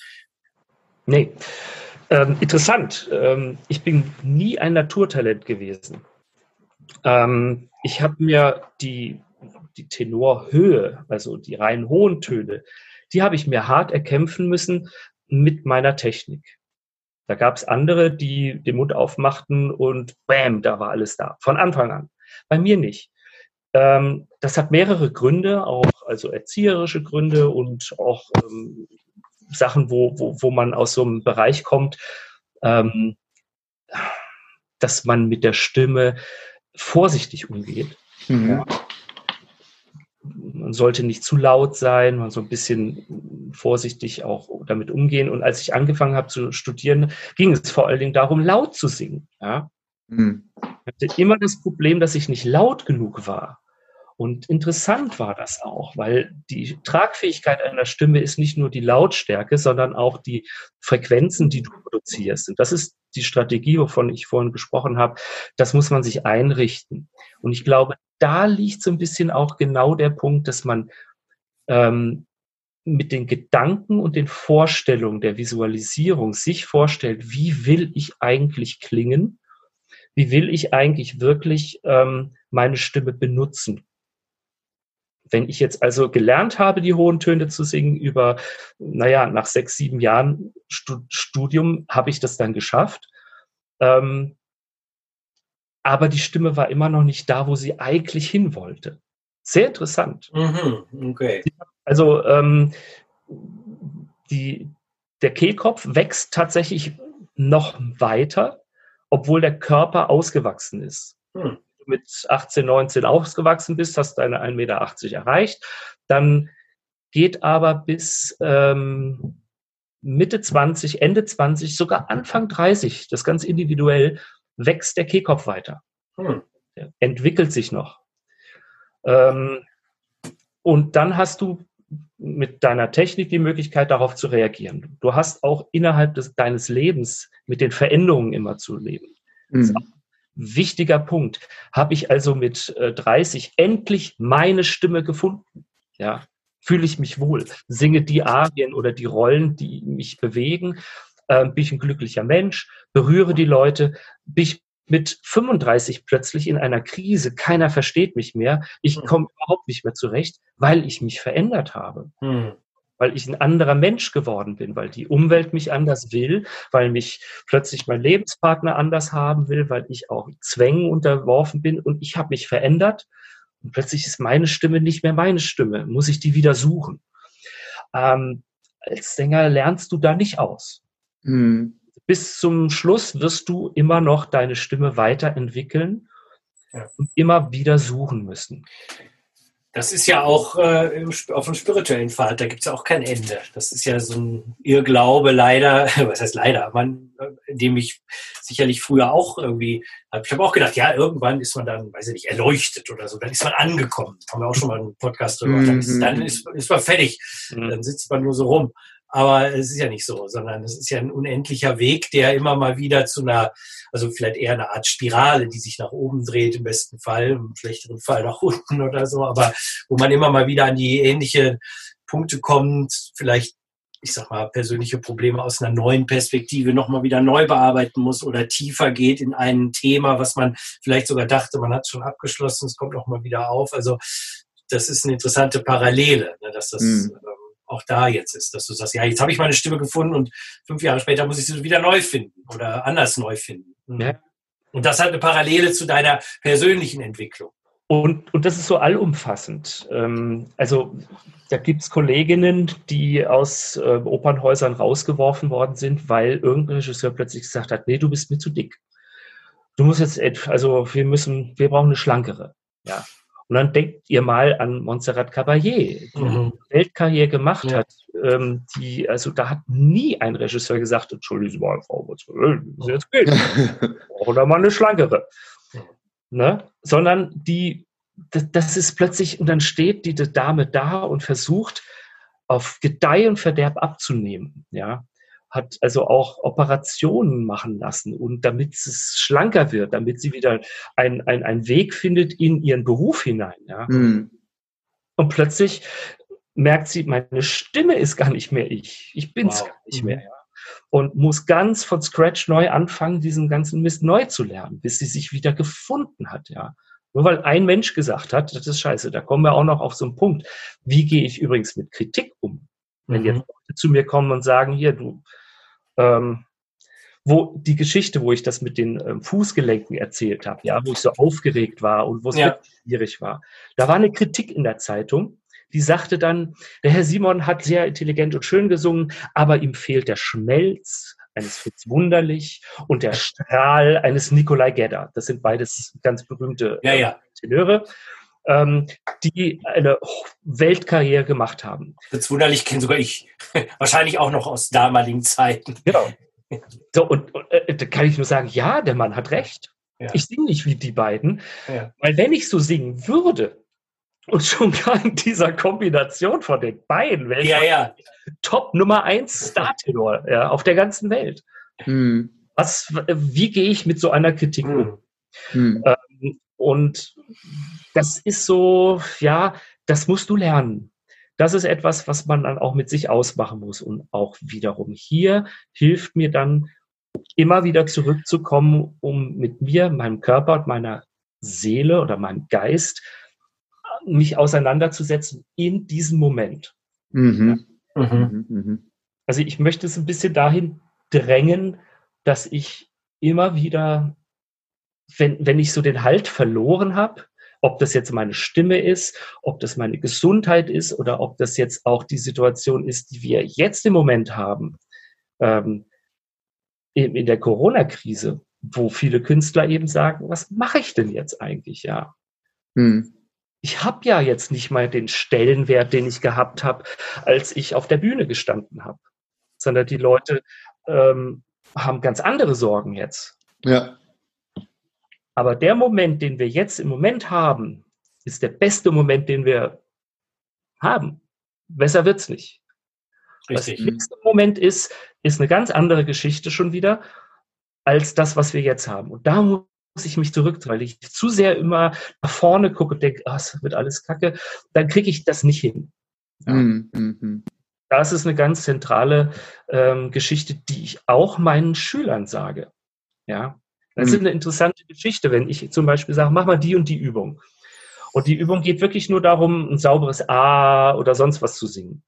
Und dann fangen die an und haben natürlich in ihrem Kopf, ich will Sänger werden, ich will schön singen, ich will Kunst machen. Mhm. Und dann breche ich sofort ab, sag, du machst Kunst, mach keine Kunst. Ich will nur, dass du A singst. Das ist ein blödes, starriges A. Ich will es aber so hören. Und du denkst bitte nicht an das, was danach kommt, sondern nur an mhm. das jetzt. Mhm. Bleib jetzt bei dir. Ja. Das ist wichtig. Dann gucken die mich ganz groß an, was will der? Ja, nein, ich will, dass du das jetzt so machst, wie ich sag, nur in diesem Moment. Dieses A zu sehen. Und dann sagst du mir, wie du dich dabei gefühlt hast. Weiter. Ja.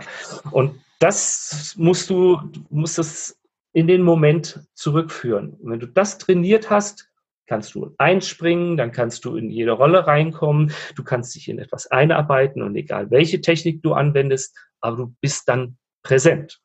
Ja, und das ist etwas, wo ich dann immer das Gefühl, ja, das ist schwierig, ja. Ja, es, es erinnert mich jetzt gerade total an eine, ihr werdet lachen, aber an eine Szene aus einem Bruce Lee-Film. Und zwar, wir lachen. Ja, ja, ja. Äh, äh, und zwar aus äh, äh, Enter the Dragon, der Mann mit der Todeskralle, der damit anfängt, dass Bruce Lee einen Schüler unterrichtet. Und er sagt zu dem Schüler, kick me. Und, und äh, der, der Schüler, der tritt dann und Bruce Lee pariert und er sagt, äh, äh, na, wie fühlst du dich jetzt? Hm, lassen Sie mich nachdenken. Und er haut ihn dann so über den Schädel und meint, yeah. denken, fühlen. Ja. Das ist wie der Finger, der, der zu dem Mond zeigt. Mhm. Ja? Und dann der, der junge Schüler guckt dann natürlich auf den Finger seines Lehrers und er sagt, konzentriere dich nicht auf den Finger, Richtig. sonst verpasst du die ganze himmlische Herrlichkeit des Mondes. Ja, ja ganz ja. wichtiger Hinweis, ne? Das ist alles immer nur, äh, ne, also die Karte ist nicht das Gelände, ne? The map is not the territory. Der, der, ja. der Zeigefinger ist nicht der Mond. Das ist ja, ja ein ganz genau. essentieller Punkt. Fällt mir natürlich auch das klassische Beispiel von Karate Kid ein, wo ja auch äh, er doch diese ganzen Übungen, weiß ich nicht, das ja. klassische Autowaschen und so, ja, äh, wo er ja auch in dem Moment nicht weiß, wozu ist das gut. Und, und im Endeffekt, und der, sein Lehrer will ja auch nur, dass er das jetzt diesen Moment richtig macht und er wird schon sehen, später wird ja klar, warum er es dann gelernt hat und so, aber ist ja ein gutes Beispiel. Also von dem her ist das, ja, aber es ist toll, das ist äh, super, dass du das so erklären konntest, weil ich glaube, das ist äh, super Hinweis auch für unsere Hörer jetzt, weil Hörerinnen, weil äh, man fragt sich ja ab und zu auch, wir hatten das schon mal, manchmal bei unseren Gästen so, was ist denn jetzt ein Opernsänger da? Was, was hat der denn jetzt mit viele Wege für nach oben zu tun oder so? Aber genau darum geht's ja, dass wir die Sendung ja nicht umsonst so genannt haben, viele Wege führen nach oben. Sondern dass wir sagen, nein, guck mal, da hat jemand auf einem ganz anderen Weg, der jetzt gar nicht nach erstmal auf den ersten Blick Spiritualität, Mystik, Religion, was auch immer, äh, wie man das nennen will, äh, klingt, diese Erkenntnisse gehabt. Und das mhm. finde ich oder wir beide einfach immer so spannend. Ja. Dass, dass natürlich ist es sinnvoll, einen klassischen spirituellen Pfad zu gehen, sich die Übungen anzugucken und weiß ich nicht, die Bücher zu lesen und also Dinge. Äh, aber es ist ja doch viel spannender, wenn man das auf einem Pfad erkennt, der erstmal gar nicht so klingt wie ein mystischer Pfad. Und deshalb mhm. finde ich das super, so einen, jemand wie dich hier zu Gast zu haben, wo man denkt, okay, ein Opernsänger, okay, was, was ist das denn? Ne? Mhm. Ja, interessant auch. Äh, häufig werden ähm, Coaches und Gesangslehrer jetzt gebucht, die eben über dieses normale Gesangslehrertum hinausgehen. Also mach mal deine Übungen und dann passiert das schon. Sondern die sehr viel Körperarbeit mit reinbringen. Ja. Mhm. Ist im Moment eine ganz wichtige Sache. Es sind einfach sehr viele mh, hm, körperliche, gesundheitliche Disziplinen aus dieser asiatischen, aus dieser spirituellen Art und Weise mit Energiefluss umzugehen, die auch in den Gesang einfließen. Mhm. Und ähm, ich schwöre dir, es gibt so viele Menschen in unserem Beruf, die tatsächlich auch meditieren, weil sie wissen, ähm, es, es, hilft ihnen auch mit all dem Druck umzugehen. Ja. Mhm. Mhm. Ja, mhm. und ähm, ja, diesen, diesen kleinen äh, Lotto-Jackpot, den ich habe, dass ich jetzt hier in einem festen Engagement bin, gut. Ich meine, die überlegen auch Kurzarbeit hier zu machen. Wir wissen nicht, wie lange es dauert. Wir wissen nicht, wie, wie das jetzt auch für uns ist. Aber ein rein freiberuflicher Künstler, dem alle Konzerte weggebrochen sind, der null Einkommen hat und aber die kompletten 100 Prozent Kosten, ja, da muss ich jetzt überlegen, will ich da verzweifeln? stelle ich mich auf die Hinterbeine, streame ich mich, weil, weil natürlich in so einer Gesellschaft, ja, die Mitte, da sind die Künstler trotzdem immer noch weiter außen. Mhm.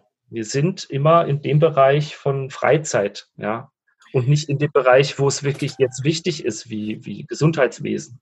Mhm. Ja, das ist, das ist eine interessante Frage. Das meinte ich ja ganz am Anfang. Äh, das da grundsätzlich komplett richtig. gleichzeitig ist natürlich auch die Frage nach der Bedeutung von Kunst auch als, als äh, etwas, was Bedeutung schafft, was auch, jetzt ist meine Internetverbindung instabil, sagt mir mein Ding hier gerade. Okay. Hört ihr mich? Seht ihr mich? Ja, ruckeln tust du nicht. Nee, okay. Nee, äh, also, aber das, das, das ist ja äh, auch was, was äh, was ja auch noch eine Frage ist. Ne? Inwieweit brauchen die Menschen ja auch Kunst? Äh, ich meine, allein die Tatsache, dass du jetzt da gestanden hast auf dem Balkon und gesungen hast, hat ja und die Leute gejubelt haben oder das toll fanden. Und wir sehen das ja auch in, in Videos aus Italien und so. Es wird ja auch hier, ich glaube, in Bochum nebenan wurde vor ein paar Tagen dann Bochum von Grönemeyer von den Lächern gesungen, so ungefähr. Auch ja, ich glaube, ich glaube, ich glaub, die haben nur ihre Boxen auf dem Balkon. Ja, ich weiß es nicht, aber es zeigt ja, dass da schon selbst in der Krise jetzt in irgendeiner Form die Kunst dann auch eine Hilfe ist, mit der Krise klarzukommen. Ne? Und äh, das ist ja immer so, genau, und jetzt haben wir halt dieses Problem. Also ich meine, wir haben ja ein, eingangs gesagt, es geht uns jetzt nicht darum, nur die Künstler als, als die Opfer der äh, Krise darzustellen. Das ist ja vollkommen klar, dass sie nur ein kleiner Teil sind. Aber sie sind tatsächlich natürlich schon extrem betroffen, weil eben keinerlei Kulturbetrieb in irgendeiner Form im Moment möglich ist außer Streamen, sage ich jetzt mal, wo jetzt zumindest bei den allermeisten Leuten noch kein Geld fließt. Das ist ja schön, man kann sich künstlerisch immer noch äh, äh zeigen, aber im Moment ist es ja, klar, man gibt's, wir haben auch Patreon und so, aber das sind ja nicht, das ist ja kein Ersatz für einen Auftritt in einem Opernhaus äh, oder jetzt auch hier unsere äh, Comedian-Kollegen, Hennes, Thorsten, da ist ja, ja. auch erstmal nichts mit Auftritten und so und äh, auch keine Fernsehauftritte möglicherweise, also weit, ne? also es ist da, da ist schon die große Frage, wenn das jetzt über Monate sich zieht, was passiert da? Ich meine, da gibt es ja jetzt äh, Finanzhilfen vom Staat natürlich. Mhm. Gerade heute jetzt, während wir reden, es ist ja heute der 23. Ja. Ich habe gerade gesehen, da wurde einiges verabschiedet. Ich habe nur mal rüber geguckt. Äh, da gibt es wohl wirklich ganz, also erstmal größere Hilfen, äh, muss man im Detail nochmal angucken. Ähm, aber gleichzeitig, ja, welche Bedeutung hat die Krise, äh, hat die Kunst in der Krise? Hm. Tja, ich, ich hoffe nur, dass es ähm, eine höhere Bedeutung hat, als nur ab und zu auf YouTube lustige Videos anzugucken. Ähm, ich hoffe, dass die Leute tatsächlich dann merken, gerade deswegen, weil viele Künstler sich präsentieren, weil viele Künstler auch sagen, hier, wir existieren und wir geben euch etwas, um mal abzuschalten. Ja. Mhm. Denn das ist ja der Punkt. Ähm, wir oder ich versuche diese Angst zu überwinden, auch die Sorge zu überwinden, damit ich dann, wenn es wieder vorangeht, wieder gleich da bin. Mhm. Deswegen gehe ich in das Theater und übe an meiner nächsten Rolle, weil ich weiß, irgendwann wird diese Rolle vielleicht abgefragt. Ja. Wollen wir dann weiterproben? Sagt das Theater dann, nee, wir können diese ähm, Produktion einstampfen, habe ich das umsonst gemacht. Ja, aber ich werde ja hier irgendwie versorgt. Ja, ich habe hier meine meine Wohnung, die ich zwar selbst bezahlen muss, aber ähm, ich kriege ja Monatsgehalt. Hm. Das wollen wir mal hoffen, wie Prozent das jetzt noch sein werden. Aber auf jeden Fall, ähm, ich mache meine Verpflichtung weiter. Ja, ich möchte mhm. weiter ähm, zeigen, dass ich in meinem Beruf den Menschen das geben kann, was sie suchen, weil am Ende sitzen die unten in einem Theater und wollen großes Kino haben. Ja. Mhm. Und jetzt haben die live. Das ist das Bemerkenswerte. Ja, ja, ich glaube, das ist das, was du anfangs beschrieben hast, wie die Stimme ja auch was transportiert und was auslöst. Das ist ja äh, etwas, was man eben nicht so leicht jetzt übermitteln kann über einen YouTube-Channel, alleine weil die Soundqualität nicht da ist und nicht den Hall vom Raum hat und auch nicht die Menge der Menschen, mit der man das teilt. Das sind ja auch alles Aspekte, die in so einer Situation beitragen, um daraus ein emotionales Erlebnis zu machen. Aber trotzdem, trotzdem äh, muss ich sagen, als ich die ersten Aufnahmen da gesehen habe aus Italien, äh, es hat mich echt zu Tränen gerührt, weil das ist natürlich, es hat natürlich trotzdem einen sehr emotionalen Impact, hat das, weil einfach Leute, die sich vielleicht vorher noch nie getroffen haben oder so, ja, dass die jetzt so auf dem Balkon stehen und dann, dann gemeinsam musizieren, sich mhm. gemeinsam auf etwas einigen und, und äh, äh, jeder macht dann seinen, seinen Beitrag dazu. Das ist schon, das ist ja das, was uns Menschen ausmacht. Das ist ja das, was, was äh, äh, ähm, warum wir halt auch Herdentiere sind. Äh, wir sind zwar jetzt alle voneinander getrennt, aber das ist ja dann wirklich, das ist ja praktisch der Gesang und das Musik, gemeinsame Musizieren ist ja dann praktisch wie so eine große Umarmung. Mhm. Ne? Ja. Und, äh, hm. äh, ähm, und von daher, also da, da kann die, da kann die äh, Qualität noch so schlecht sein. Also die, die, die Geste ist es. Dann, dann zählt ja auch die das Geste. Stimmt, ja. Ne? Der Kontext auch, natürlich. Ja, ja, ja, ganz genau. Also klar, keiner von denen kann jetzt raus, aber man kann gemeinsam musizieren, das geht. Ja, und, und vor allen Dingen in, in Zeiten der, der physischen Trennung eine seelisch-emotionale Verbindung schaffen. Das halte ich ja für im Moment ganz ja. essentiell. Äh, ne, das hatten wir auch in dem letzten Podcast besprochen, dass es ja auf den ersten Blick wie so eine Art Trennung erscheint jetzt. Ja, ja. Äh, also auch trennendes Prinzip. Wir reden hier im Podcast viel über die Einheit versus Trennung. Ne? Äh, und dass wir aber jetzt komischerweise merken, dass zumindest in der aktuellen Phase, wir wissen ja nicht, wie es bald in Zukunft ist, aber im Moment doch sehr viel Verbindendes gibt äh, unter den Menschen. Sei es solche Aktionen, sei es das Helfen der Nach äh, die Hilfe der Nachbarn, viel mehr Kommunikation über äh, Telefon, Skype etc. Also es ist ja eine viel, also ich empfinde im Moment ein viel stärkeres Miteinander mit mhm. den Menschen, die ich kenne, obwohl ich sie jetzt physisch gar nicht unbedingt so viel sehe oder gar nicht sehe. Mhm. Ja. Mhm. Ja, also ich, ist total, ja. ja. Das ist total äh, erstaunlich, wenn ich auf der äh, Straße gehe und, und merke, mir kommt einer entgegen, der schon so leicht einen größeren Blick macht. Ja, genau. Wie man sich aber anlächelt, weil man sagt so, weiß schon. Ja, ja, ja. ja. Wir sind uns näher, obwohl wir einen größeren Bogen machen. Richtig, genau. Das, ist, das, ist, das ist das, was ich auch super finde und was ich hoffe, dass es auch erhalten bleibt oder sogar noch stärker wird und, und mehr wird. Ja, mhm. ja. Äh, damit, damit wir in unserem, in unserem Seelenwasser auch Delfine haben, wie jetzt in ja. kommen, ja. Ja, ja, genau. Das ist, das wäre total wichtig. Äh, denn ich glaube, die, diese, da, da wird ja auch deutlich, dass es etwas anderes gibt, was uns verbindet. Ne? Also, dass es eben nicht nur das physische Universum ist, sondern dass es eben die, das dazwischen, darüber, wie auch immer man das nennen will, äh, ist, was uns verbindet äh, und ja, was eben Kunst ja auch tatsächlich antriggert so ein bisschen. Also ich glaube, Kunst hat ja die Chance, äh, über das ähm, kognitiv-mentale hinaus Menschen zu berühren. Ich sag mal, der Klassiker ist ja moderne Kunst. Ne? Wer jetzt nur mit dem Kopf vor der modernen Kunst steht, der denkt, was ist das denn? Rotes, roten Punkt kann ich auch machen oder irgendwie so ein bisschen Farbe kleckern, das kann doch jeder. Aber wenn ich anders darauf zugehe, dann merke ich plötzlich eine ganz andere Energie, die damit schwingt. Und ich glaube, das ist ja die, der, der Wert auch von Kunst. Gerade in einer Zeit, wo jetzt doch sehr viel auch, ich sag mal, ähm, kognitive Information übermittelt wird über die Nachrichten. Jeden Tag tausend neue Informationen über diese ganze Krise. Das ist ja alles Kopf. Und die Kunst kann uns helfen, hier irgendwie ein bisschen mhm. mehr zu verbinden mm. und zu connecten. Es genau. gibt auch der Kunst und auch den ja, sämtlichen äh, bildenden wie auch darstellenden Künsten eine neue Wertung, dadurch, dass die Leute neue Erfahrungen jetzt gemacht haben mhm. mit sich. Ja, ja. Äh, wenn ich jetzt also eine, ja, platt gesagt, eine Bohem sehe, wo ähm, die Mimi äh, am Husten nachher stirbt, werde ich das ab jetzt immer anders sehen, obwohl es Tuberkulose ist, aber äh, ja, ja. Jetzt trotzdem immer anders sehen und wahrnehmen als vor der Corona-Krise. Stimmt, stimmt, ja, so richtig. Mhm. Ja. Und, ähm, und äh, auch Farben nehmen jetzt ganz anders wahr. Ist das nicht so, dass es immer in, in so Zeiten der Krisen, ob das jetzt ein Krieg ist oder, oder eine Diktatur oder so, da wurde dann auch immer ähm, Kunst und Kultur viel höher gehandelt als in äh, Gebieten, wo mhm. man viel freier leben konnte? Mhm.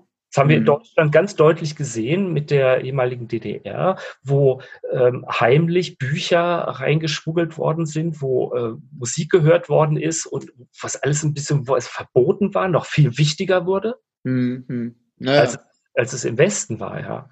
Und jetzt sind wir auf der ganzen Welt plötzlich mit so einem Virus konfrontiert, der äh, extrem tödlich ist und extrem gefährlich ist. Ähm, wo ich Nachrichten aus Kolumbien kriege, wo ich Nachrichten aus, aus Australien bekomme. Äh, ich sage das, weil ich dort Verwandtschaft habe. Mhm. Ähm, da ist das tatsächlich auch ein Thema. Ja.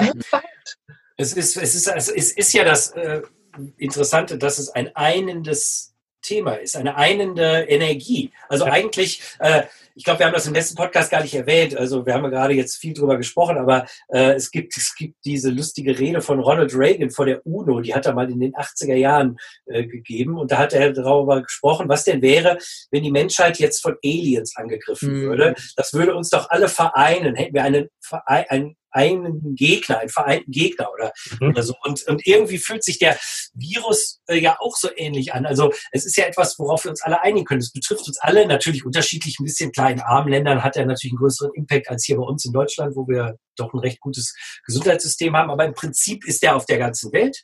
Mhm. Er, keiner will ihn haben, alle finden ihn doof. Äh, und äh, er hat, sagen wir mal, im Grunde genommen den gleichen, die gleichen Auswirkungen. Das Social Distancing, alle getrennt, Gesundheit und so. Und darüber können wir uns jetzt vereinen. Also das ist ja eine Chance. Das haben wir in dem letzten Podcast. Es geht uns ja immer darum, jetzt zu gucken, okay, wir haben jetzt die Kacke am Dampfen. Wie können wir jetzt was Positives rausziehen? Wie können wir jetzt was rausziehen, was uns tatsächlich als Individuum oder als Kollektiv weiterbringt? Ich glaube, dazu ist der, der, das, die Virus super geeignet.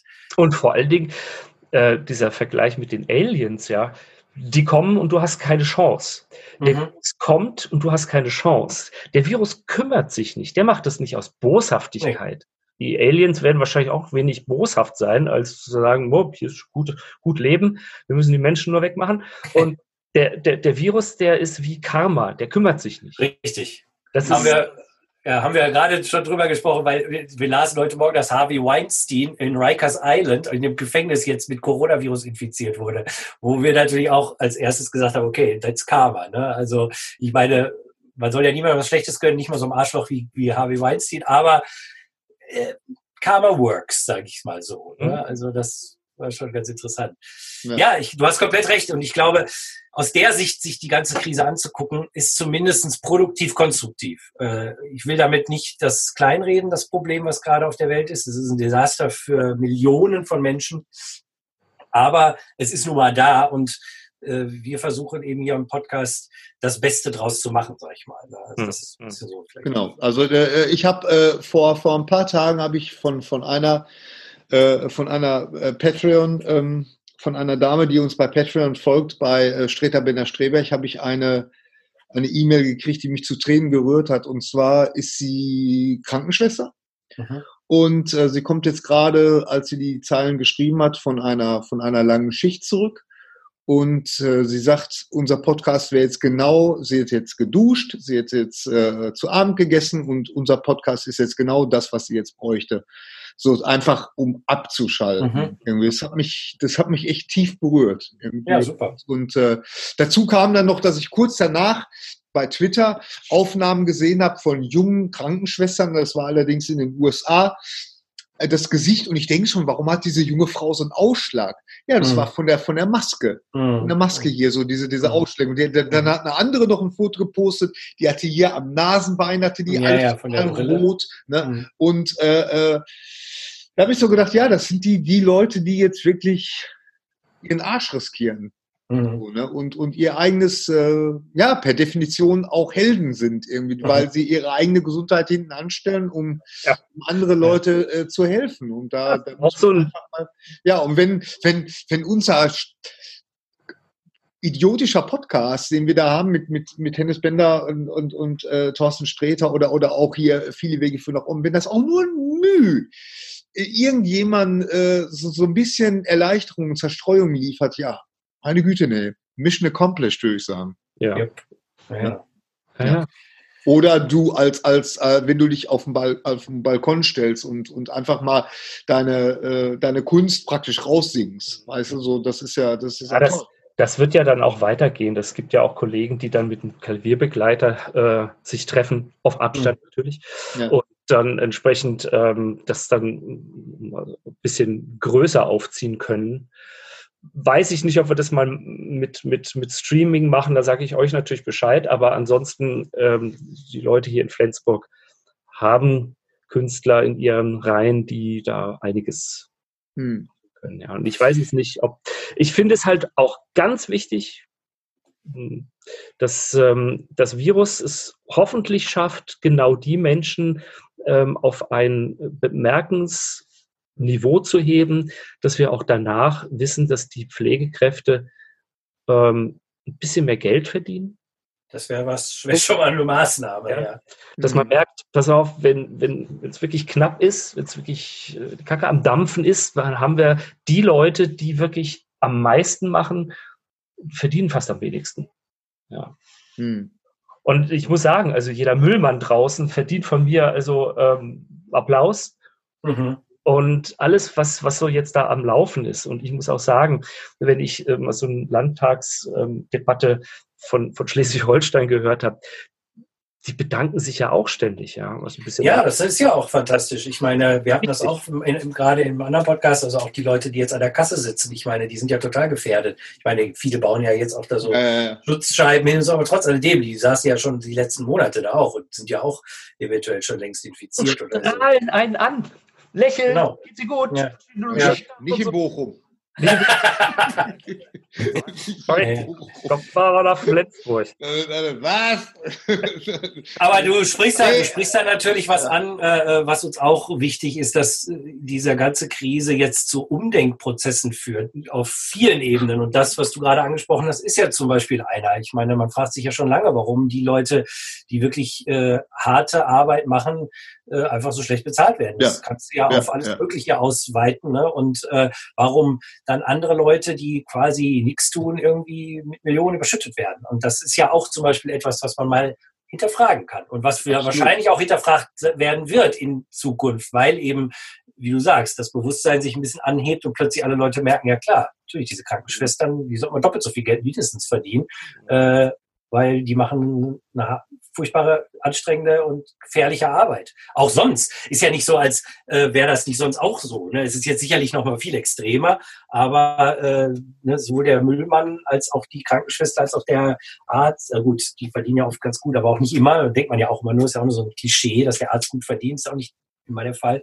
Ne, die machen ja auch sonst harte Arbeit. Also hm, absolut, absolut. Und die nächste Pandemie kommt bestimmt. Also ich meine, das ist ja. Ah, du Gary, du bist ja so richtig positiv. Nein, nein, ja okay, nein, nein, nein, nein, nein. okay, ja. aber der nächste Virusausbruch kommt bestimmt. Ne? Nein, nein, nein, nein, das, ist, das meine ich gar nicht. Äh, äh, Pandemie weiß. Äh, ah, Asteroid-Einschläge. Naja, aber, aber aber, äh, aber die, die rechnen ja schon damit, dass sich das, auch wenn sich das im Sommer so ein bisschen beruhigt und vielleicht dann äh, schnell, zu schnell auch wieder aus den Köpfen der Leute raus ist, im, im, im Herbst und im Winter geht's dann halt wieder los. Ne? Und da wird der Coronavirus, also den, den wir jetzt, der Covid-19, der, der wird dann bestimmt sagen, hallo, ja. Ein großes ja. Comeback, ne, eventuell. Ja, äh, wenn wir Sommer haben, ist auf der Südhalbkugel Winter und dann ja. geht's da los. Ja, also ich glaube, wir werden noch lange damit zu tun haben und aus dem Grunde ist die, ist es ja, glaube ich, so dringend, eben sowohl äh, sich mit sich selbst zu beschäftigen, sich selber äh, mit, mit Meditation etc. Äh, stark zu machen für die, für die Zeiten, die sind und kommen und gleichzeitig aber eben auch zu gucken, wie kann die Gesellschaft äh, einfach mal ihr ihr bisheriges Leben überdenken. Mhm. Das äh, wäre ja eine Möglichkeit. Ne? Also wie gesagt, was mache ich aus der Krise? Ich kann sie jetzt einfach, kann nur sitzen, depressiv sein und sagen, alles scheiße. Okay, kann jeder tun. Bringt nicht so richtig was. Oder man kann versuchen, äh, was Konstruktives rauszumachen, solange man noch äh, konstruktiv sein kann. Also ich sag mal jetzt für uns, wir sind ja zumindest körperlich noch gesund. Äh, wir, du hast Verdienstgeld, wir haben im Moment auch noch äh, Jobs und ähm, Klar wird sich das auch bei uns bald ändern. Natürlich, ne, wir, wir als bei uns sind auch jetzt Drehstopp und so. Also in, unserer Branche ist große Krise, gar keine Frage. Jetzt wir als Autoren, wir haben noch ein bisschen Vorlauf, wir haben jetzt noch ein bisschen was zu tun, aber äh, je länger die Krise wird, umso weniger werden wir auch was machen. Ähm, und äh, naja, und äh, abgesehen davon bereiten wir uns ja auch auf die Zeit nach der Krise vor. Ne? Genau, nur keiner weiß ja, wann die Zeit nach der Krise ja, ja, ja, ja. Äh, aber, ne? Also es ist, es ist natürlich auch. Wenn wir in zwei Wochen uns nochmal äh, sprechen, also wir werden voneinander hören. Nicht, dass wir jetzt wieder einen Podcast machen, aber äh, dann zu hören, was wir dazu sagen haben. Richtig, klar. In zwei Wochen. Das ja, ist, wer, wer hätte vor zwei Wochen das gesagt, was wir heute sagen? Ja, ja, ja. genau. Ja, wir, wir sind gespannt. Leben, mögest du in interessanten Zei Zeiten leben, war der chinesische Fluch, ja. den wir alle abgekriegt haben im ja, letzten ja. Leben. ja, gut. In dem äh, ja, ich sag mal so, ähm, Ralf, hast du noch was auf dem Herzen, was du noch äh, vielleicht sagen willst, hinzufügen willst, was wir jetzt irgendwie, vielleicht auch, was wir jetzt von unserer Seite gar nicht äh, besprochen haben? Oder sollen wir ja mal so zum Ende kommen äh, und gucken, was vielleicht die Zukunft bringt? Vielleicht, wie gesagt, wir können uns ja auch jederzeit noch mal sprechen, weil äh, es kann ja auch neue Entwicklungen geben. Also, oder ist noch was, was dir jetzt gerade wichtig ist? Ähm, wir haben unglaublich viel besprochen. Wir haben viele Denkanstöße gegeben, glaube ich, und ähm, das ist ja auch die Qualität von eurem Podcast, diese Denkanstöße weiterzugeben. Ich denke, weil jetzt könnte man mal schauen, was, was daraufhin passiert. Mhm. Und ich wünsche eigentlich nur, dass wir gesund bleiben, mhm. dass wir mit dem Ganzen so vernünftig umgehen können, wie wir es nur irgendwie haben. Weil, was habe ich jetzt neulich so einen herrlichen Witz gesehen, so einen Charlie Brown-Witz. Man sieht Charlie Brown von hinten und Snoopy von hinten. Und Charlie Brown sagt, ich habe neulich einen Virologen gehört, der sagte also, die beste Waffe gegen den Coronavirus ist der gesunde Menschenverstand. Und Snoopy sagt, oh, wir sind schlecht bewaffnet. ja. Genau. Deshalb sollten wir uns vielleicht nicht nur hiermit beschäftigen, sondern auch hiermit, ja. weil ich denke, wenn die beiden Dinge zusammenarbeiten, dann ist das ist dann der, dann kommt vielleicht der gesunde Menschenverstand. Aber auf. das ist genau der Punkt. Gesunder Menschenverstand bedeutet eben beides. Genau. Ja. ja, genau. Sonst ist es nur Menschenverstand oder gesund. Aber gesunder Menschenverstand ist beides. Richtig. Ja, das stimmt. Das ist doch ein Sinne. sehr schönes Schlusswort. Finde ich gut, ja, weil das ist für jeden auch jetzt eine Aufgabe, ne, von, daran zu arbeiten. Und äh, ja, da helfen wir uns ja hoffentlich gegenseitig. Gut, ja, dann äh, sage ich mal als allererstes vielen Dank, Ralf, dass du bei uns warst. War super spannend, fand ich total interessant. Mich äh, total gefreut. Vielen, vielen Dank. Und äh, für alle, die uns irgendwie äh, Nachrichten schicken wollen, die uns auch Feedback geben wollen. Wir haben das ja im letzten Mal schon gesagt. Wir wollen jetzt versuchen, auch ein bisschen mehr mit euch in Kontakt zu sein äh, und auch die aktuelle Situation mit euch zusammen ein bisschen begehen. Ne? Also wenn auch neue Entwicklungen sind, wenn Fragen sind oder so, dann können wir das auch einfließen lassen. Wir wollen eben nicht nur über den Coronavirus sprechen, haben wir ja heute auch nicht. Das fand ich auch mhm. sehr gut. Ich habe sogar, irgendwann habe ich es mal völlig vergessen, weil ich da lustig, als, als Ralf dann nochmal sagte, irgendwas mit Corona-Krise. Ach ja, stimmt, wir sind ja in der Corona-Krise, weil das war so spannend über deine äh, äh, Geschichten jetzt äh, aus der Künstlerwelt und äh, wie du singen äh, gelernt hast und so äh, zu hören. Aber wenn ihr da mit uns in Kontakt bleiben wollt, dann könnt ihr uns natürlich auf der Website viele Wege für nach om.com. Ihr könnt bei der Facebook-Seite viele Wege für nach om. Ihr könnt uns äh, oder mir eine E-Mail schreiben, roland.mondo23.com. Bei Patreon. Unsere Patreons können uns natürlich auch da erreichen. Äh, verzeiht manchmal, äh, ich habe das neulich gemerkt, da habe ich irgendwann mal eine Patreon-Nachricht gesehen, die da war schon ewig da. Es tut mir total leid, aber es ist so manchmal diese vielen verschiedenen Informationswege, da immer Schritt zu halten. Das ist manchmal nicht so einfach. Äh, es gibt ja auch noch Twitter, VWFNO, ne, da könnt ihr uns, äh, ja, Show Notes, mal gucken, ob wir welche haben, weiß ich nicht. Äh, die gäbe es natürlich auf der, auf der Website. Ähm, Genau. Und Bei YouTube Ralf, kann man auch Kommentare schicken. Genau, den Ralf, wie finden den wir Den Ralf, den, den, den findet man auf dem Balkon, irgendwo in Flensburg. Ich habe gar keinen Balkon. ich habe nur ein Velux-Fenster. Kannst das, kannst das Fenster aufmachen.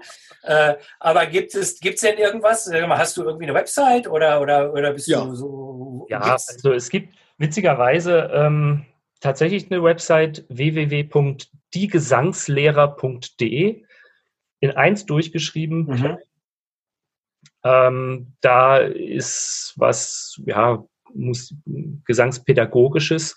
Mhm.